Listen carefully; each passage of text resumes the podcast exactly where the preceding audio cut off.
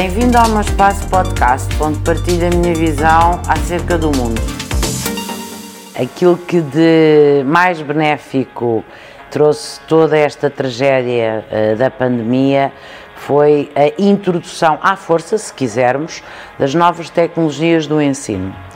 Nas nossas instituições do Grupo Ensino, sejam elas de natureza superior ou não superior, nós já utilizávamos as ferramentas tecnológicas em todas as um, áreas do sistema educativo, mas eh, não as utilizávamos de forma tão permanente como foi agora necessário.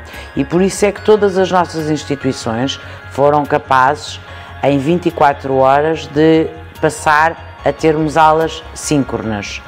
O que é que isto permite? Porque é que democratiza o ensino? Porque o torna acessível a todos. Nós podemos ter hoje acesso às aulas através de um computador, através de um, de um tablet, através de um telemóvel. Portanto, os meios, podemos estar em qualquer parte do mundo e podemos estar inscritos num curso. Significa que, por exemplo, na área dos mestrados e dos doutoramentos, eu tenho a certeza absoluta que os números de inscrições vão subir. Vai obrigar as instituições a modernizarem todos os seus cursos, todos os seus conteúdos programáticos. Vai obrigar todos os seus professores a terem as competências linguísticas que o Conselho da Europa aconselha, que é a língua materna mais duas línguas estrangeiras porque nós vamos alcançar públicos muito dispares e longínquos. E, portanto, vamos democratizar, vamos tornar a escola ainda mais aberta, vamos trazer diversidade, vamos trazer uh, a inclusão, porque todos vão ter acesso ao ensino, independentemente do sítio geográfico onde estejam.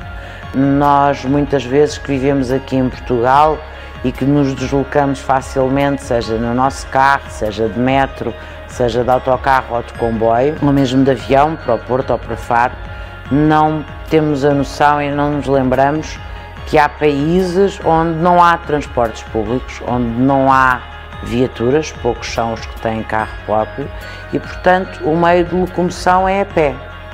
E se as novas tecnologias se tornarem universais, significa que estas crianças não precisam de andar a pé e significa que vão ter acesso à escola e significa que os seus professores vão ter ferramentas atuais, vão poder ensinar a mais meninos e meninas e nós vamos conseguir realizar o sonho da Malala, como se recordam, que era que todos os meninos tivessem uma caneta e um caderno.